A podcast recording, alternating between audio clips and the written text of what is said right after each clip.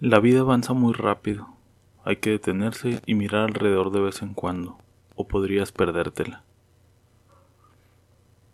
5 AM. Una alarma suena. Deslizo mi dedo por la pantalla. Mis ojos apenas logran enfocar el techo. Todo en calma. Aún no amanece y paso mis manos detrás de la cabeza. Todo está listo. Llegó el día. Los papeles del hospital en la mesa, no los olvides. En la maleta lo indispensable cambios de ropa, desodorante, cepillo de dientes. Fue una noche larga, casi no pude dormir. Un día crucial en mi vida. Aún no alcanzo a digerir la magnitud del evento. Enciendo la luz del baño, me veo en el espejo. No tengas miedo, transmite serenidad, seguridad. Me lavo la cara, los dientes. Sonríe. Me asomo por la ventana. El farol de la calle ilumina la camioneta en silencio. Una sirena suena a lo lejos y se pierde. Me siento en la cama Aún hay tiempo, pero hay que estar listos. No quiero andar corriendo. 6.50 M. Llegamos al hospital. Una larga y empinada calle que da la entrada de emergencias. Ahí es por donde reciben a los nuevos internos a esta hora. Ven nuestros papeles y justo en ese momento llega una ambulancia. En segundos se arma un revuelo en la entrada. Nos hacemos a un lado y entran corriendo camilleros con una persona. Un guardia que recibió una bala en el rostro, murmuran los guardias al alejarse de la comitiva. Ni siquiera volteo, mi mirada está fija en Betsaide que sonríe al verme nervioso. Una enfermera nos guía por un laberinto de pasillos, enfermeras entrando y saliendo de cuartos. Al fin llegamos a la habitación. Hay que ponerse la bata, despintarse la cara y las uñas. La doctora no debe tardar. El cuarto es acogedor, creo. Una cama al centro y una silla junto a una mesa pequeña. Un sofá que se reclina desdoblando un descanso pies y detrás una ventana que deja ver que está amaneciendo. 8 a.m.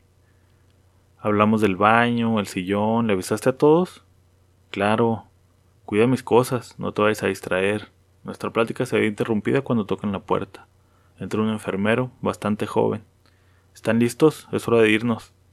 En tres movimientos la cama se vuelve móvil. Versailles se recuesta y le llevo de la mano hasta salir al pasillo donde espera la familia impaciente.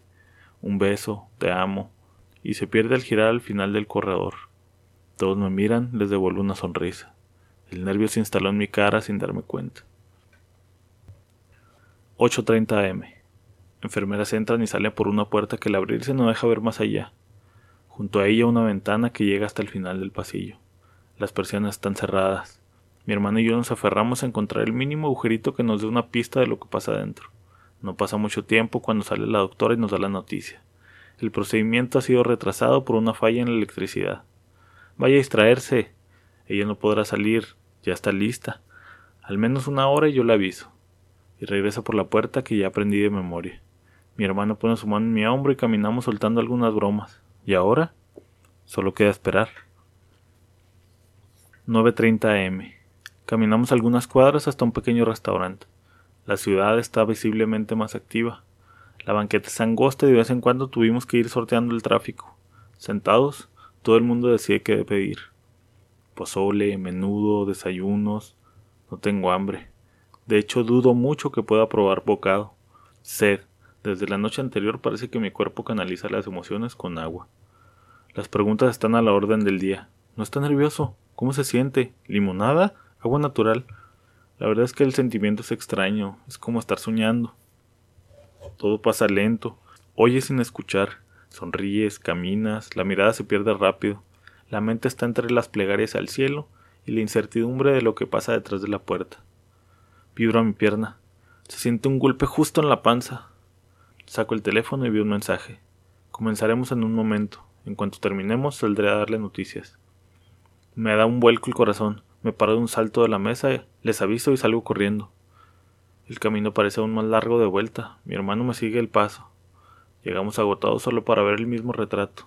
La puerta y la ventana siguen cerradas. Se hace un silencio tenso. Ya no hay bromas ni sonrisas. Recargo mi cabeza en la pared y veo el techo. En mi cabeza el rezo sigue. Late fuerte el corazón y me suban las manos. 9.45 am. Se escucha un llanto. Es un bebé. Nos miramos mi hermano y yo exaltados. ¿Será? ¿Cómo saberlo? Hay muchos bebés naciendo. Y volvemos a entumecernos. La persiana se mueve, se acercan todos y la expectativa crece. Abren la persiana y acercan un bebé a la ventana. Es bastante largo y delgado. Parece que no cabe en el cunero. Lo veo desde atrás y estoy inmóvil. Siento el pulso en las yemas de los dedos. La enfermera adentro sonríe. Mi papá levanta los brazos preguntando quién es. El doctor saca una hoja, escribe algunos garabatos, deja el marcador, mira al bebé, levanta la hoja y sonríe de nuevo. Pablo Gabriel. Es como estar soñando. Todo pasa lento, recuerdas imágenes empañadas, sonidos a lo lejos, todo es perfecto. Se abrazan, ríen, lloran y de pronto todo desaparece. La ventana, el doctor, la puerta, el tiempo, los latidos, tu propia existencia desaparece. Ya no vuelves a ser tú, nace un nosotros. Y sí, el tiempo también desaparece, avanza a otro ritmo. Día es tan pequeño que lo cargas y los brazos no te alcanzan. Duerme, ríe, muerde, camina, habla, grita. Y de repente lo estás esperando bajar las escaleras de la escuela, con una mochila en la mano y una hoja con el dibujo del amor más abstracto. Él es quien te abraza y sus brazos no le alcanzan. Las tardes armando bloques, videojuegos, historias de pirata, el baile de la victoria. Disfrutemos el hoy, hijo. Hoy que todo es perfecto.